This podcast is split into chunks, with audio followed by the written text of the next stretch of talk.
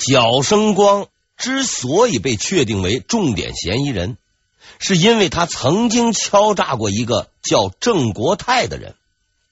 郑国泰是郑贵妃的弟弟，一个穷秀才又怎么诈骗皇亲国戚呢？按照锦衣卫的笔录，事情大致是这样的：有个人要去郑国泰家送礼，找人写文章。偏偏这个人不知道底细，找到了贾生光。贾秀才自然不客气，发挥特长，文章里加了很多私货。一般说来，以郑国泰的背景，普通的流氓是不敢惹的。可贾生光不是普通的流氓，胆儿贼大，竟然找上了门，要郑大人给钱。至于此事的结局，说法就不同了。有的说郑国泰把脚生光暴打了一顿，赶出了门；也有的说郑国泰胆小，给钱私了了。但无论如何，脚秀才终究和此事搭上了边。有了这么个说法，事情就好办了。侦查工作随即开始，首先是搜查，家里面翻了个底朝天，虽说没找到妖书。但发现了一批文稿，据笔记核对，司法学名呢应该叫文简，与妖书的初期版本相似。注意是相似。之后那就是走访当地群众，以贾秀才平日的言行，好话自然是没有。加上这位兄弟又有前科，还进过班房，于是锦衣卫最后定案。有罪，案子虽然定了，但事情还没结。因为明朝的司法制度十分严格，处决人犯必须经过司法审讯，即便是判了死罪，还得由皇帝亲自进行死刑复核，这才能把人拉出去，咔嚓一刀。所以万历下令。鉴于案情重大，将此案送交三法司会审。之前咱们提过，三法司就是明朝的三大司法机关：大理寺、督察院、刑部，大致于就相当于现在的司法部、监察部、最高人民法院等若干部门。三法司会审。那是明代最高档次的审判，也是最为公平的审判。倒不是三法司这帮人有什么觉悟，只是因为参与部门多，把每个人都搞定比较难而已。例如当年的严世蕃，人缘好，关系硬，督察院、大理寺都有人，偏偏刑部的几个领导是徐阶的人，最后还是没能躲过去。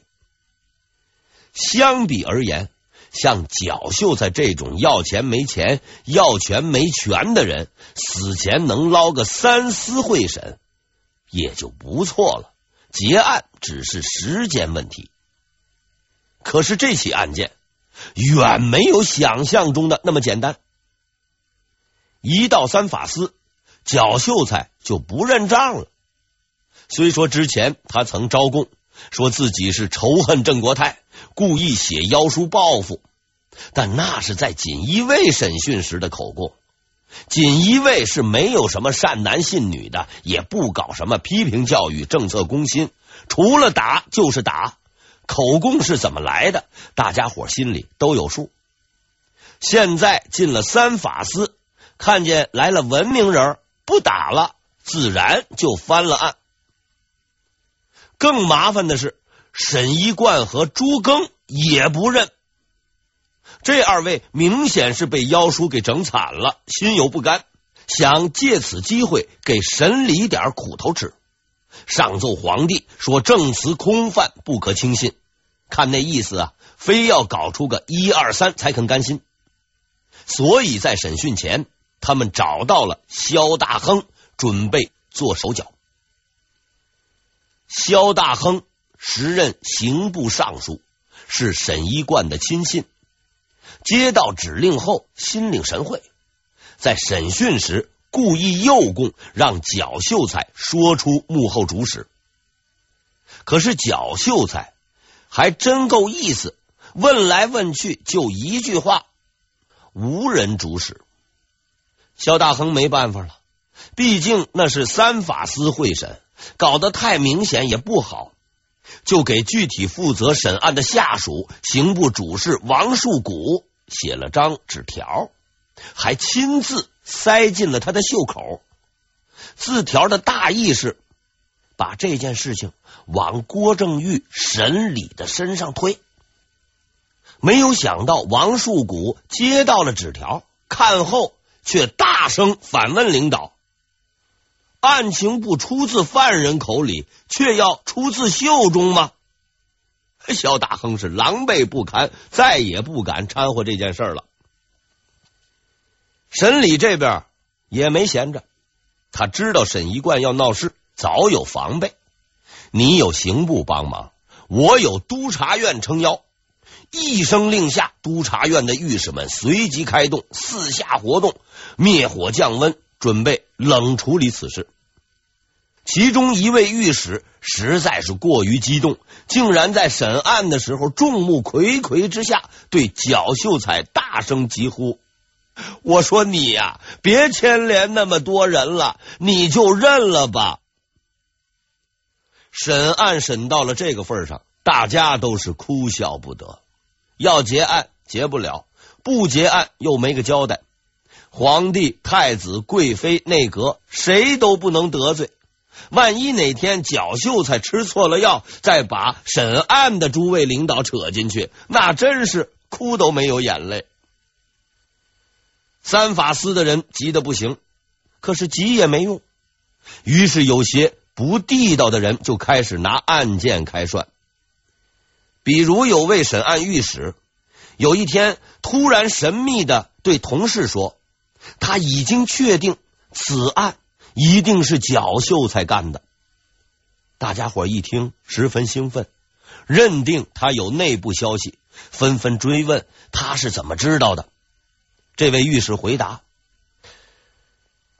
昨天晚上我呢做了个梦，观音菩萨告诉我。”这个事儿就是这小子干的啊！当场就笑倒了一大片。没办法，那就只能慢慢的磨，开审、休审、休审、开审，周而复始。终于有一天，事情解决了。脚生光也受不了了。你想啊，天天审问，天天用刑，天天折腾，还不如死了好呢。所以他招供了，是我干的，你们拿我去结案吧。世界清静了。万历三十二年（一六零四年四月），脚生光被押赴刑场凌迟处死，妖书案就此结束。虽说是闹得天翻地覆、疑点重重，但是有一点是肯定的，那就是脚生光很冤枉。因为别的且不谈，单说妖书上列出的那些官员，就脚秀才这点见识，别说认识，名字都记不全。找这么个人当替死鬼，手真狠，心真黑。妖书何人所写，目的何在？没人知道，似乎也没人想知道。因为有些时候，真相其实一点都不重要。妖书案是结了，可轰轰烈烈的斗争又开始了。沈一贯被这个案子整的是半死不活，气得不行，卯足了劲儿要收拾沈理，挖坑上告弹劾，轮番上阵。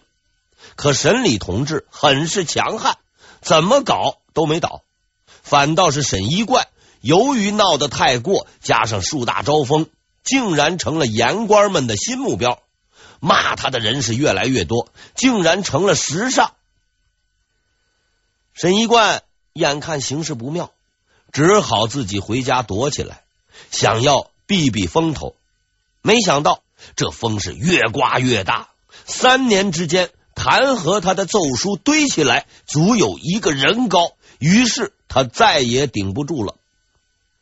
万历三十四年（一六零六年），沈一贯请求辞职，得到批准。有意思的是，这位仁兄走之前还提了一个要求：我走，沈礼也要走。恨人恨到这个份上也不容易。而更有意思的是，万历他竟然答应了。这是一个不寻常的举动，因为沈礼很有能力，又是他的亲信，而沈一贯虽说人滑了点办事还算能干，平时朝廷的事全靠这两个人办。万历竟然让他们全都走人，动机就一个字儿：烦。自打登基以来，万历就没过过几天清静日子。先被张居正压着，连大气儿都不敢出。等张居正一死，言官解放，吵架的来了，天天闹腾。到生了儿子，又开始争国本，堂堂皇帝竟被迫就范。现在呢，太子也立了，某些人还不休息，跟着搞什么妖书案，打算浑水摸鱼。手下这俩人还借机会斗来斗去，时不时以辞职相威胁，太过可恶。既然如此，你们就都滚吧，有多远滚多远，让老子清静点儿。沈一贯和沈礼走了，内阁只剩下了朱庚。这一年，朱庚七十二岁。朱庚很可怜，他不但年纪大，而且老实，老实到他上任三天就有言官上书骂他。首辅大人心态很好，通通的不理。可让他无法忍受的是，他不理大臣。皇帝也不理他，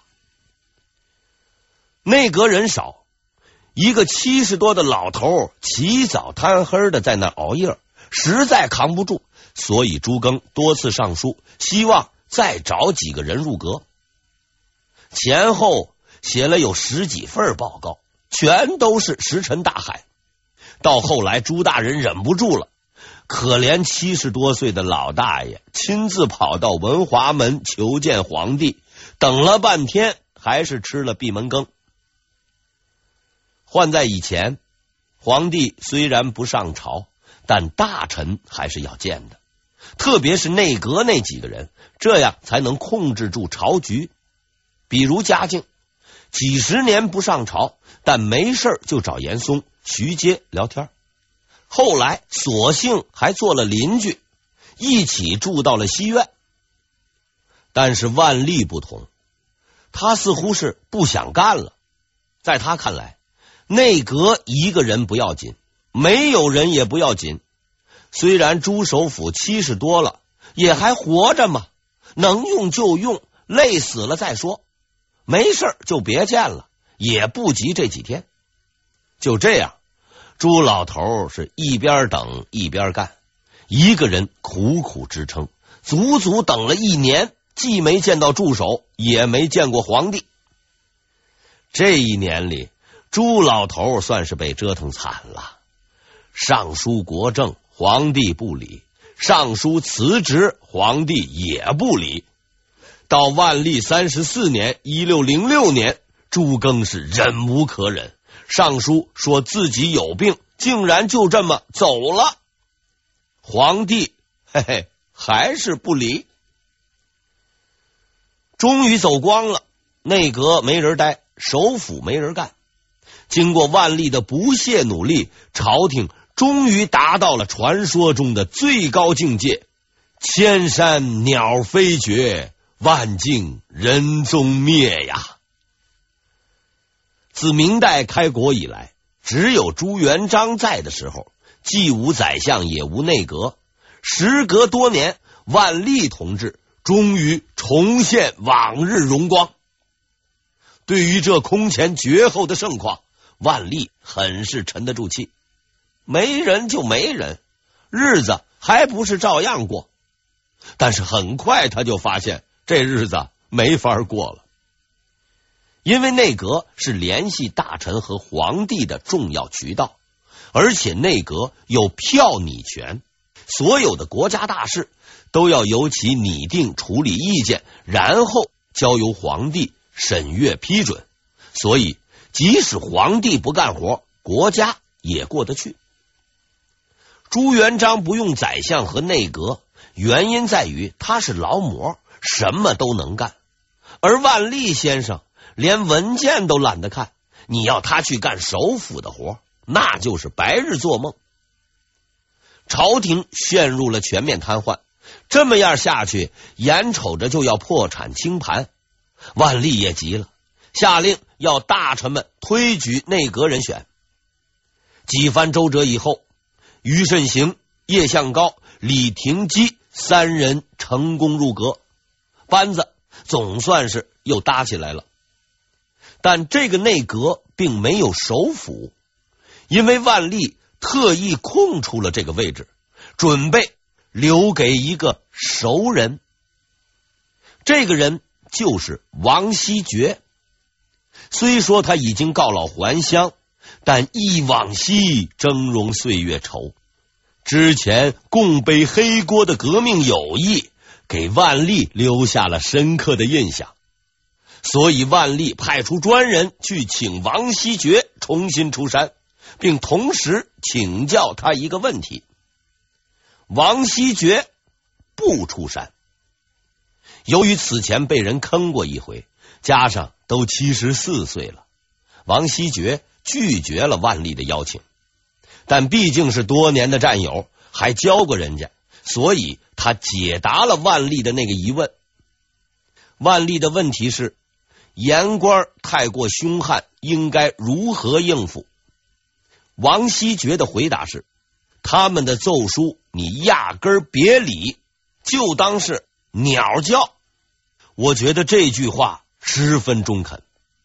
此外，王希爵还针对当时的朝廷说了许多意见和看法，为万历提供了借鉴。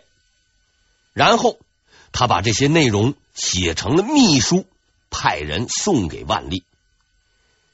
这是一封极为机密的信件，其内容如果曝光，后果难以预料。所以王希爵很小心，不敢找邮局。派自己家人携带这封密信，并反复嘱托，让他务必亲手交到朝廷，绝不能流入任何人的手中，也算是吸取之前申时行秘书走光的经验。但是他做梦也没有想到，这一次他的下场会比申时行还惨。话说回来，这位送信的同志。还是很敬业的。拿到信后，立即出发，日夜兼程赶路，一路平安。直到遇见了一个人，当时他已经走到了淮安，准备停下来歇脚。听说有个人也在这里，于是他便拜访了此人。这个人的名字叫做李三才。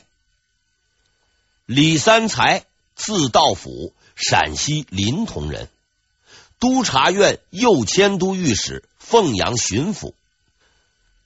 这个名字，今天要是走在街上问十个人，估计十个都不知道。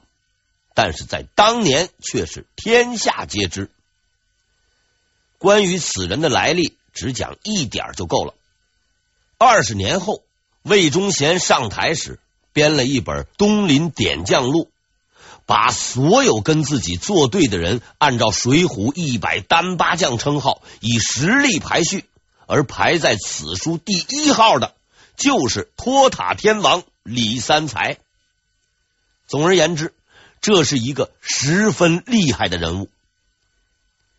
这位送信人原本认识李三才，到了李大人的地头，就去找他叙旧，两个人久别重逢。聊着聊着，那自然是要吃饭；吃着吃着，自然就是要喝点酒；喝着喝着，自然那是要喝醉的。送信人心情很好，聊得开心，多喝了几杯，喝醉了。李三才没有醉。事实上，他非常清醒，因为他一直盯着送信人随身携带的那口箱子。在安置了送信人后，他打开了那个箱子，他知道里面必定有封密信。得知了信中内容之后，李三才是大吃一惊。但和之前那位泄露申时行秘书的罗大红不同，他并不打算公开此信，因为他有更为复杂的政治动机。手握着这封密信，李三才经过反复的思考，终于决定篡改此信件。在他看来，篡改信件更有利于达到自己的目的。所谓篡改。其实就是重新写一封，再重新放进盒子里，让这个人送过去，神不知鬼不觉。可是再那么一细看，他就开始感叹了：王希爵呀，王希爵真是个老狐狸。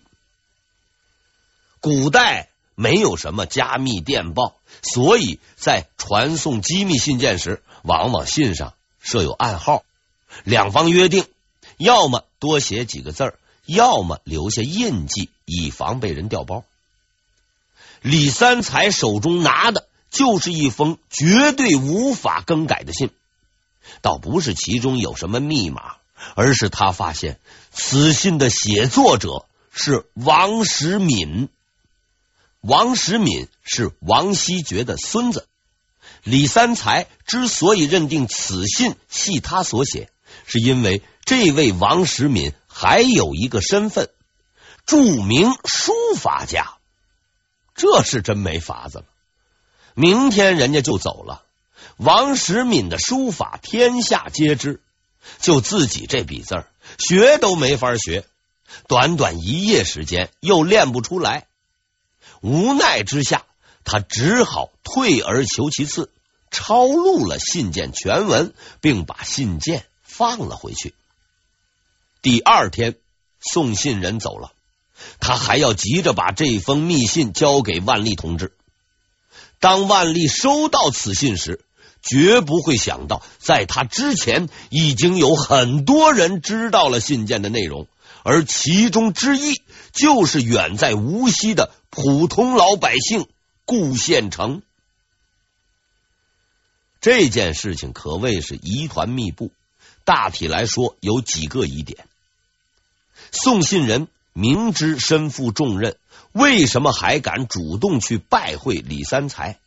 而李三才为何知道他随身带着密信，之后又要篡改密信呢？这些问题我可以回答。